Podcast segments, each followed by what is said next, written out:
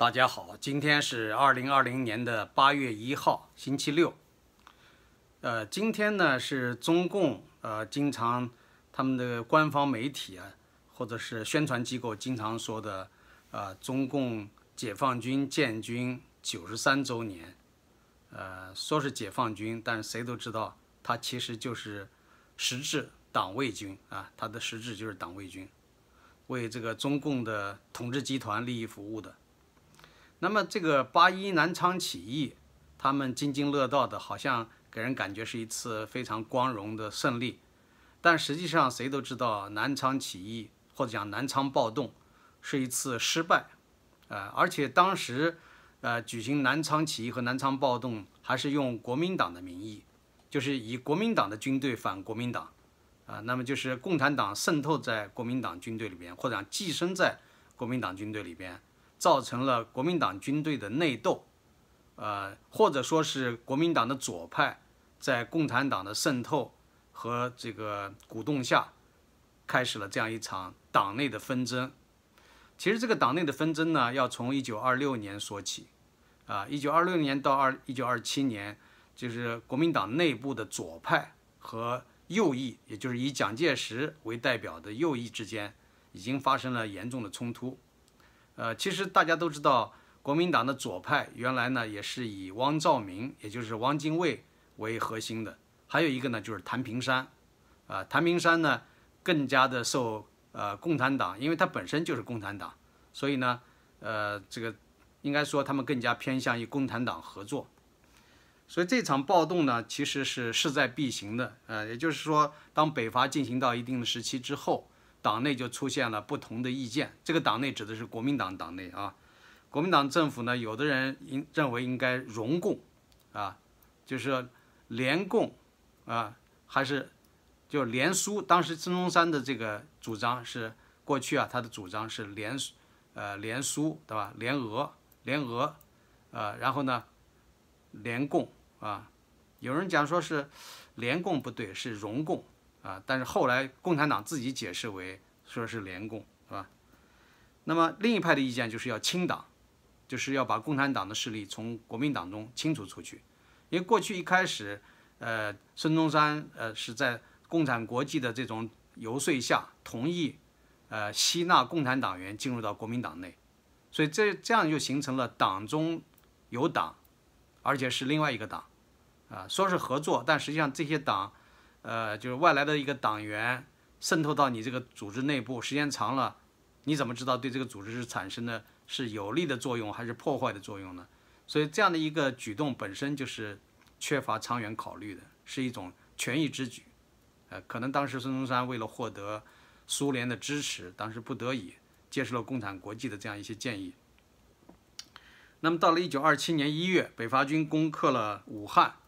当时是国民党左派人士。呃，这个国民政府当时的国民政府已经形成了以左派人士为中心，尤其是像汪兆铭啊、谭平山这样的人，其实就是左翼啊。那么他们把国民政府从广州迁往武汉啊，武汉方面的国民党人士就主张要容共，并且拥戴汪兆铭作为这个党的核心。三月十号，呃，武汉。召开了这个国民党二届三中全会，通过统一党的领导机关的决议案，免除蒋中正，呃，除了国民革命军总司令一职以外的其他的所有职务，就等于说，蒋介石他不是一个政治家，只让他当这个军队的负责人，其他的职务都给他撤了。嗯，然后蒋蒋中正知道这个事儿以后，当然很生气啊，他在南昌发表了告黄埔同学书。呃，就是表明不能接受这样一个决议，然后他就率领国民党，呃，就是说一部分国国民党党员和军人，呃，另外在南京组织一个新的政府，所以这样的一个做法被称为宁汉分裂，宁汉决裂或者宁汉分裂，宁就是南京嘛，啊，汉就是武汉，所以形成了这样的一个呃国民党内部的一个分野。一九二七年四月。国民党中央监察委员会在上海召开了一个会议，提出要把国民党内的共产党清除出去。而且他们认为这些共产党员受到第三国际的指使，企图颠覆国民党，破坏国民革命，就是要求呢共产党人在国民党内的党籍呢这个都要被取消，呃，然后通过了清党原则，成立了清党委员会，呃，全面进行反攻清党这样的一个行动，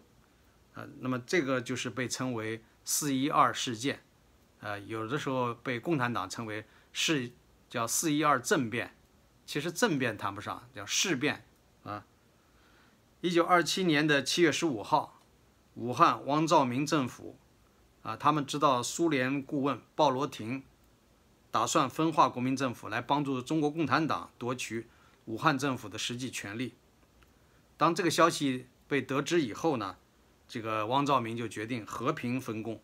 他跟蒋介石呢不太一样啊，不是用武力清党，他就是说干脆你走你的路，我走我的路。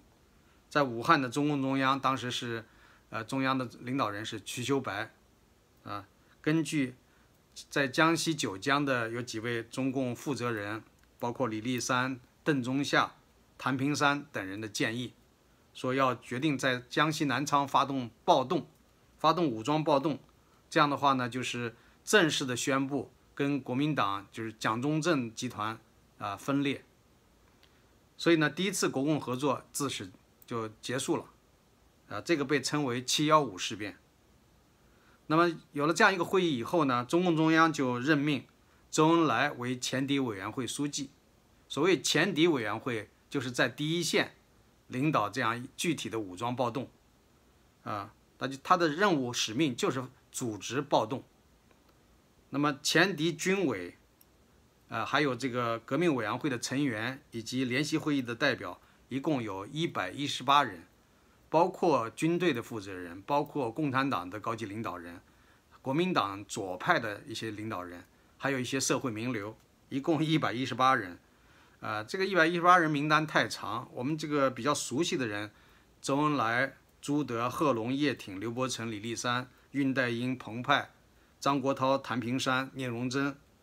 啊，有有一两个人可能大家名字不熟悉，但这两个人在这个事件中起的作用比较大，所以我们要提他。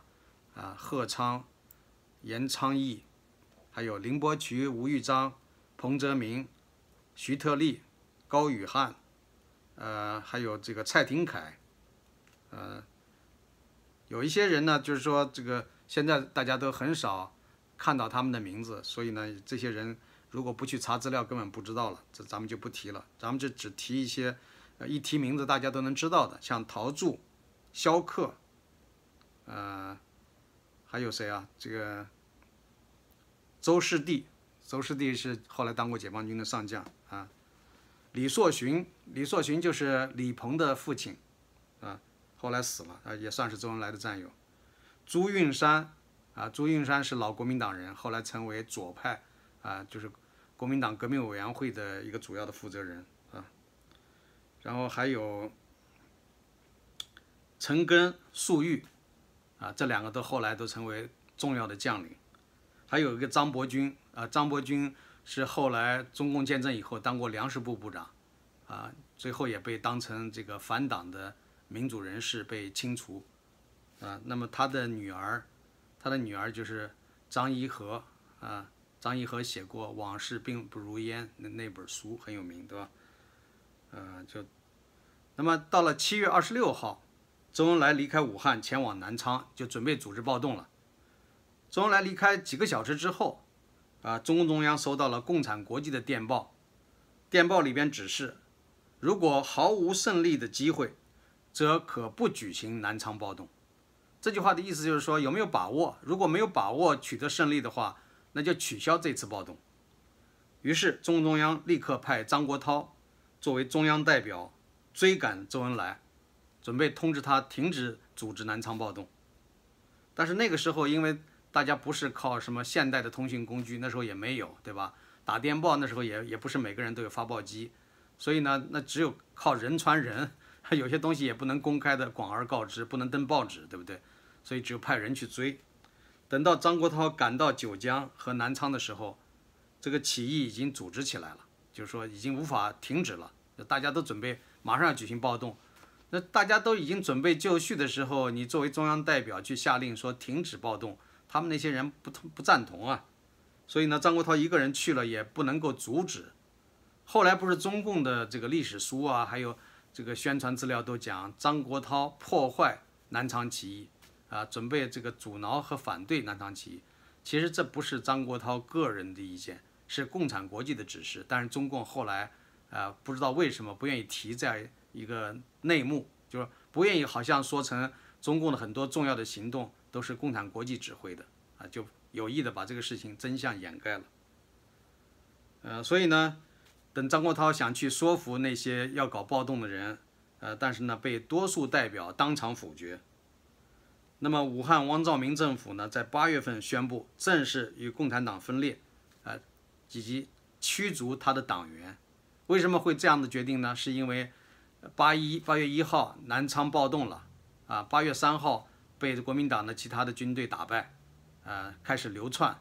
所以这个时候呢，武汉国民政府呢，要表明跟共产党这批人是没有关系的。其实，在暴动之前，他们有着密切的关联，他们。呃，当时暴动的一个目标之一，就是要拥戴汪兆铭啊，这个成立这样的一个他们认为是合法的正宗的国民政府，要跟蒋介石那个分裂出来的一个新的国民政府啊，也进行对立。所以呢，后来汪兆铭呢一看形势不对，马上跟共产党划清界限，啊，所以汪兆铭的机会主义也是显而易见的，大家都看得出来，对吧？然后呢？他们又通过了取缔共产议案，啊，废黜鲍罗廷和其他的苏联顾问，因为以前鲍罗廷他是作为国民政府的顾问，而不是共产党的顾问，啊，是孙中山请来的，所以呢，这个时候正是把这个鲍罗廷给废除了，啊，所以呢，又称为宁汉复合，啊，中共就称之为宁汉合流。因为南京和武汉两方面都先后取缔中共和镇压国民党左派，啊，所以他们本来看起来是两个对立的政府，现在呢又成为啊基本上又是相同的了，目标相同的，所以称为合流啊。那么中共宣称这是孙文的革命失败，啊，其实孙文已经在二五年就死了，啊，但是呢他共产党是认为国民党左派和国民党的右派。没有能够这个很好的合作，到后来呢，本来是要闹翻的，但是后来呢又发现共产党野心勃勃，想把国民党的这个整个的权力和他的资源都霸占，所以呢，这宁汉合流其实意识到了共产党的危害，那共产党还要说这个是孙中山的失败啊，其实孙中山如果活着的话，也不会支持共产党这么搞。那么当时参加南昌暴动，呃，双方打仗，这个战斗序列，呃，在左派国民党左派这一边，啊，包括跟共产党合作的这些军队有哪些呢？一个是张发奎，呃，统帅的第二方面军，国民革命军第二方面军，他的建制下有第十一军，包括这十一军包括二十四师和二十五师，还有呢第十第十师啊。当时这个十一军的副军长是叶挺，党代表是聂荣臻，呃，那么第二十军的军长呢是贺龙，然后贺龙呢是由九江秘密的到达了南昌，跟南昌市公安局的局长兼第三军的军官教教导团团长朱德会合，准备发动武装暴动。那么叶挺在这个南昌暴动之前就已经是共产党员了。他叶挺独立团是北伐军中的呃，被称为铁军嘛，非常有名。后来扩编为六个团，啊，那么然后他这个建制就扩大了，升级了。然后呢，第十一军下面呢有二十四师三个团，本来是空架子，但是叶挺去了以后，组建了第七十团、七十一团、七十二团，所以有了一定的这个人马。还有呢，国民革命军第二方面军有个警卫团，团长叫卢德铭。七十三团才是叶挺真正的那个独立团的前身，呃，那么这个独立团有人说，呃，是叶挺独立团的这个直接继承是继承者啊，就是把他的番号等于直接给了这样的一个部队。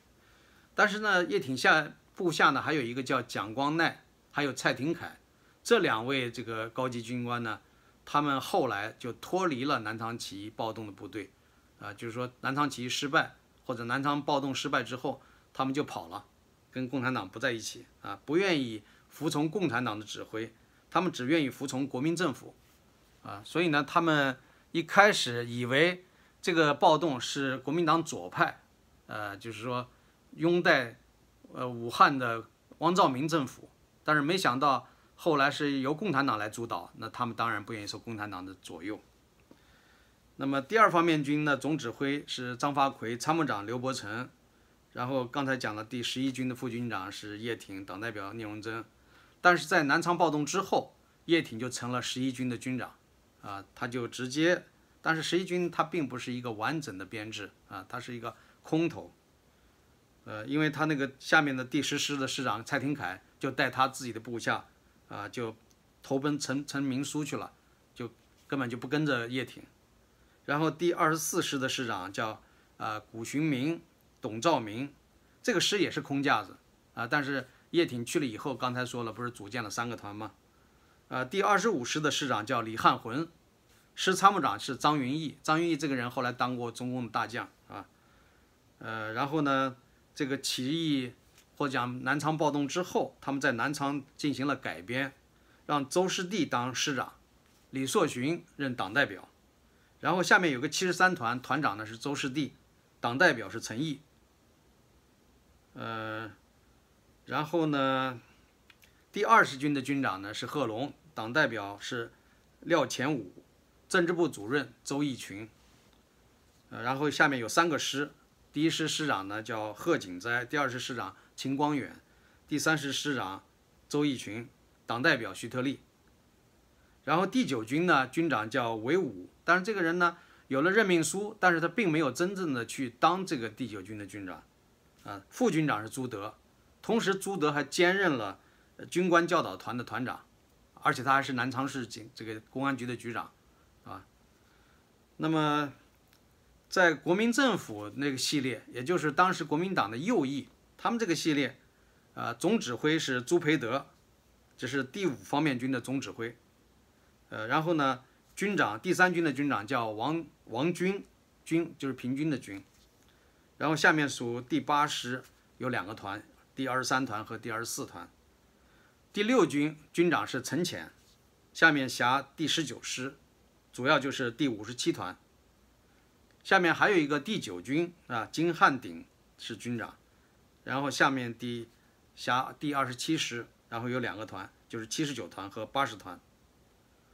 那么这个整个南昌起义暴动啊，经过啊，其实比较简单，是在八月一号的凌晨两点钟，朱德、周恩来等指挥的中共部队向驻守南昌的国民革命军发动攻击。当时这个驻守的国民革命军的右翼的部队人数并不多啊，也就是四千人左右。啊，那么中共这个方面，或者跟国民党左派他们合在一起的势力有一万六千人。那么南昌暴动，暴动之后就是三天，其实不到三天时间啊，就是然后呢，他们就撤撤离了南昌。那么损耗是什么样呢？就是呃，国民党右翼的四千人损耗了三千人，只剩下了一千人，而共产党呢是一万六千人，那损耗了。这个七千人，也就剩下九千人向这个南昌城外逃跑，但是在逃跑的路上有很多部队都脱离了共产党的领导，所以人数就越来越少。八月七号，张发奎率第四军进入南昌，啊，开始追击中共的部队，啊，然后我刚才提到了，就是说这个因为蒋光鼐和蔡廷锴这个师啊，在南进广东途中已经脱离了共产党的领导，然后。沿途逃亡的士兵很多，当时陈赓呢是第二十军三师六团二营的营长，在战斗中打断了腿，他留在福建长汀的一家福音医院治疗，后来在警卫员卢东升的护送下，到了上海治病，在中共特科工作，因为他上海治完病以后就留在了中共特科，受周恩来的直接领导。那么部队到达了广东大埔县三河坝之后，周恩来决定主力南下进击潮汕地区，打算呢获得苏联共产国际海运的援助，因为汕头那边有码头，万一不行的话，就可以呃借助共产国际的海运力量就逃到国外去。那么这样的话，他们就率领朱德的，就是呃就其他的人都跑了嘛，朱德当时算是善后断后吧，朱德就是率领第二十五师。这第二十五师里边呢，以七十三团为主。这七十三团刚才已经提到过，就是以前的叶挺独立团的这个继承者。那么加入朱德教导团和二十军新组建的那个第三师，大概有三千多人。那么这些，呃，就是说留下来的部队呢，就是坚守三河坝，抗击钱大军部下的三个师的追击。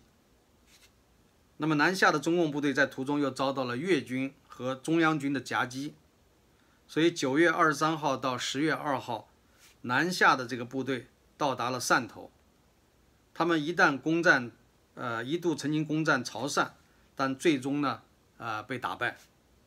二十军两个师投降，领导机关分散突围，所以南昌暴动的主要领导人谭平山、周恩来、刘伯承、贺龙、叶挺。等主要负责人，他们都离开部队，他们往哪逃呢？跑到，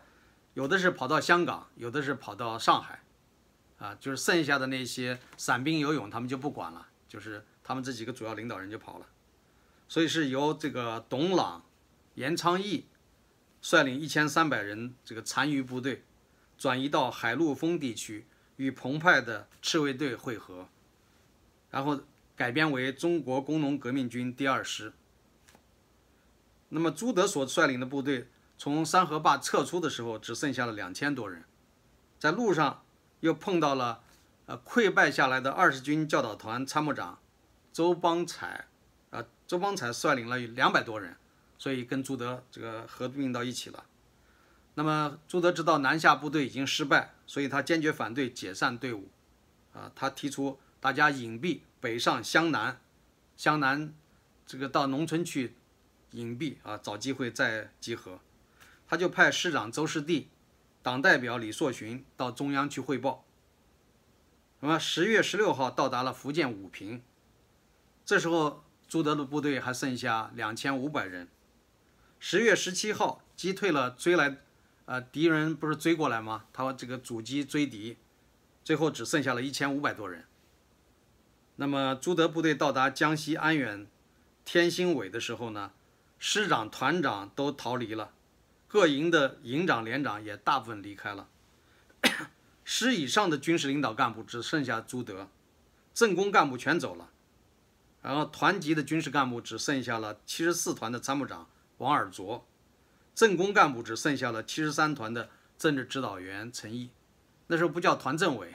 叫政治指导员啊，但是跟团政委的这个级别是一样的啊，就是你可以理解为是团政委。所以就剩下朱德和陈毅，把这些散兵游勇编成了一个纵队，他名字叫纵队，实际上只有八百多人，啊，所以朱德呢把这个时候的革命，跟一九零五年的俄国革命相提并论。他知道俄国革命一九零五年的革命是失败的，但是呢是为革命保存火种，所以他们一定要坚持下去。那么朱德任纵队司令员，陈毅任纵队政治指导员，王尔琢任纵队参谋长。下面编了三个步兵大队，一个特务大队，一个机炮大队。你要光听这个名称，觉得人很多，实际上就那么几百人，对吧？所谓这个机炮大队呢，它只有一门八二迫击炮，两挺手提机关枪，还有两挺重机枪，这就叫机炮大队。现在来看的话，最多就是一个班一个排的这个装备，对吧？或者讲是加强的这种重装备。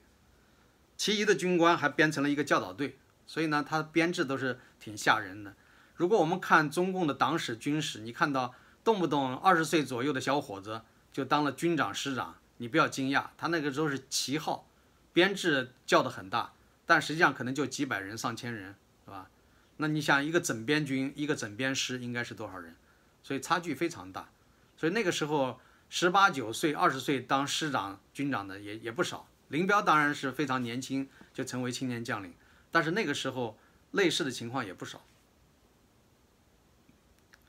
那么后来朱德得知他这个当时在滇军的时候有一个故交，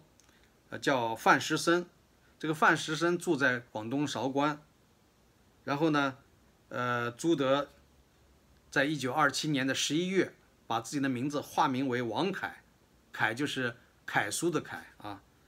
他就是专门投奔范石生，就带着他的几百人的队伍去投奔了范石生，改编为第十六军四十七师。幺四零团，这个一改编，不给人感觉什么呢？你又回到了国民党的部队嘛，对不对？他还是要享受国民党的军饷，啊，接受国民党军队的指挥，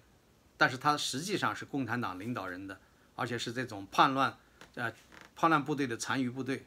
啊，他就是暂时隐蔽下来。呃，那么后来广州起义失败，啊，因为一开始呢。这个在一九二七年的十二月上旬，朱德听到了一个消息，说广东那边要搞暴动了，就是广州暴动，广州起义。所以呢，他一听觉得是好消息，赶紧带领自己的人马就赶到了这个广州。但是到那儿以后，就发现广州已经失败了。广州暴动失败以后，他就把那个残余部队两两百多人也收编到自己的部队，啊。所以你说这个朱德跟他那个范石生的关系还是相当不错啊。范石生，呃，在他呃落难的时候收留他，他想走的时候立马就可以让他走。一九二八年的一月，实情被国军增知，啊，这个范石生也扛不住了，范石生就告诉朱德说：“那你赶赶紧走吧，别在这儿待了，啊，因为这个是国民党是不容许啊自己的部队去收留这个叛乱的这些残余部队。”那么我们知知道，就是说这个南昌暴动失败之后，呃，他们是有一个专门的，啊，就是说，在那他们要举行南昌暴动的时候，实际上有一个设想和计划。这个计划呢，就是由国民党左派来领导，支持武汉的国民政府。所以他们当时那个领导南昌暴动的机构，啊，并没有打出，啊，或者根本没有公开共产党的旗号。他们打的名义呢是中国国民党革命委员会，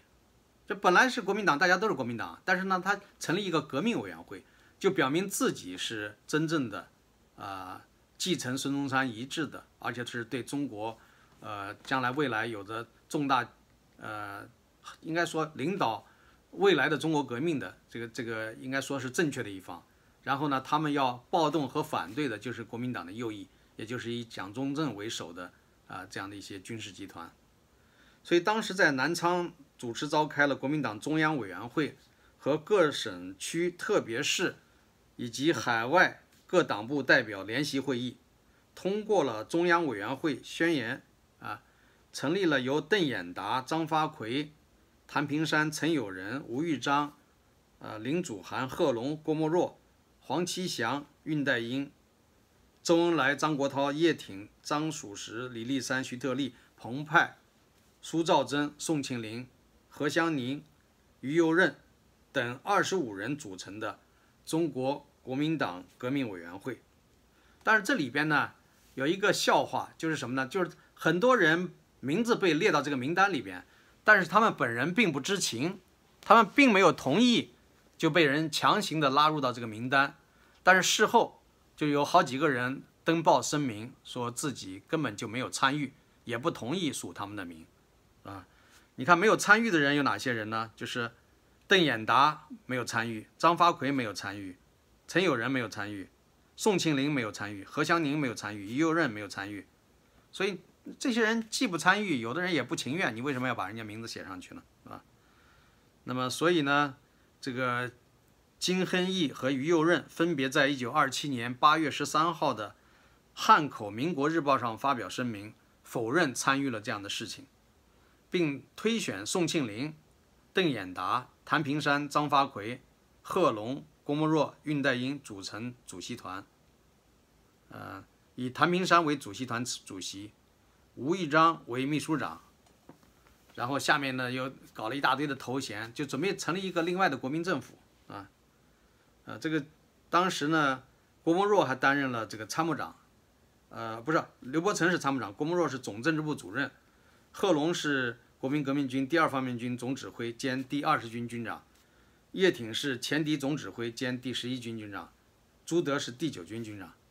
这就是南昌起义，他们准备如果要是讲成功的话，就会把这个旗号打出来，啊，就是说从政治到军事，哪些人物是代表人物。那么暴暴动失败之后呢，他们这个部队撤离南昌，路过福建长亭的时候，这个所谓中国革命党革命委员会决定。继续沿用国民政府的名义对外，并且以谭平山为国民政府委员长，陈友仁、顾顺章、王和波、苏兆征是国民政府常务委员。九月二十四号，中共啊，应该说实质上是中共的部队啊，这表面上是国民党左派。这支部队到达汕头之后，决定正式成立国民政府，决定由谭平山任国民政府主席。然后到了二十五号，也就是第二天，呃，张太雷到达了汕头，提出反对此前的决定，并且在第二天就召开了南方局会议，决定暂时不发表国民政府名单，把这个事情搁置下来。但是后来呢，形势恶化，这个名单也就没有宣布。也就是说，这是一个流产的国民政府的名单，嗯，并没有真正的公布。到了一九二七年的十一月，共产国际的代表罗明纳兹在中共中央扩大会议上，以违反共产国际指示、所谓政治纪律的问题，决定将谭平山开除出党，并且给予周恩来、恽代英、李立三等三人处分。因为张国焘没有及时的阻止南昌暴动，也被处分。所以呢。这个大家想想，张国焘是两头不讨好，对吧？一方面，共产党后来的党史把它说成是破坏和阻挠南昌起义，但是另一方面，共产国际又怪他没有能够有效的阻止南昌暴动，啊，所以呢，他两头都没倒得得好。一九二八年四月，朱德发动了湘南起义，啊，就是也算是农民起义吧。然后呢，到四月份，他率部上井冈山。在宁冈跟毛泽东会师，建立了红四军。那么南昌暴动它的历史意义和它的性质是什么呢？啊，这个它的影响应该是说，中国共产党以前它是没有武装部队的，它是渗透在国民党的军队里边，但是它没有自己独立的武装力量。那么从南昌暴动开始，他不管怎么样，散兵游勇，他有了一支。一支由共产党控制的武装力量，虽然人数并不多，是吧？那么这个就是共产党武力夺取政权的开端。当时呢，就是说他们想组织四个省的农民暴动，就是湖南、湖北、广东、江西，啊，这些部队呢，呃，就希望能够发动这个这四个省的农民起义，然后形成大片的根据地。所以呢，这个就是，呃，叶叶挺啊、贺龙率自己的那个军队，然后呢，给共产党啊提供了这样一个直接的武装力量的基础。从此呢，他们就走上了布尔什维克的道路，这是按照中共当时早期的结论，啊，布尔什维克的道路就是走上这个共产党的这个颠覆政权的道路吧。所以呢，在一九三三年。呃，中央苏维埃共和国啊，政府，苏维埃共和国是在江西瑞金成立的嘛？啊，中华苏维埃共和国这个中央革命军事委员会决定把八月一日，呃，定名为中国工农红军建军日，啊，所以从那个时候开始，从一九三三年开始以后呢，就叫建军节，而且中共的军队很多在那个呃领章啊、帽徽，呃，还有这个。不是领章，帽徽在帽徽和胸章上面，有的时候经常会用八一，啊，包括后来那个很多的番号，啊，八路军啊什么的，啊，解放军啊，都用这样的一些符号，所以这样的它的意义就是，按照共产党的说法，就是打响了武装反抗国民党反动派的第一枪，啊，是中国共产党独立领导革命战争、创立人民军队和武装夺取政权的开端。这是中共官方的说法，呃，那么其他人的说法就是，南昌暴动是由国民党左派，这个以国民党左派的名义，也就是中国国民党革命委员会的名义发动的暴动，但是其中主要的领导人有很多是共产党员，所以是被共产党实际控制的一次武装暴动。那说的说穿了就是，呃，共产党在共产国际的支持和指使下，用国民党的军队打国民党的军队，就是这样一场啊失败的这种暴动啊。应该说，他占领南昌南昌城三天时间，然后就啊开始败逃，是一次失败的暴动啊。但是呢，他还是产生了影响。那么，我想对这个。历史事件做这样一个概括，啊，就是让大家知道这个历史上共产党是一个什么样的角色。它就像寄生虫一样，寄生在国民党内部，然后蚕食一点点蚕食，最终要取代、要夺取国民党的权利，夺取他所占有的资源。所以后来国民党的这些高级领导人都看穿了中共的本质，都跟共产党决裂。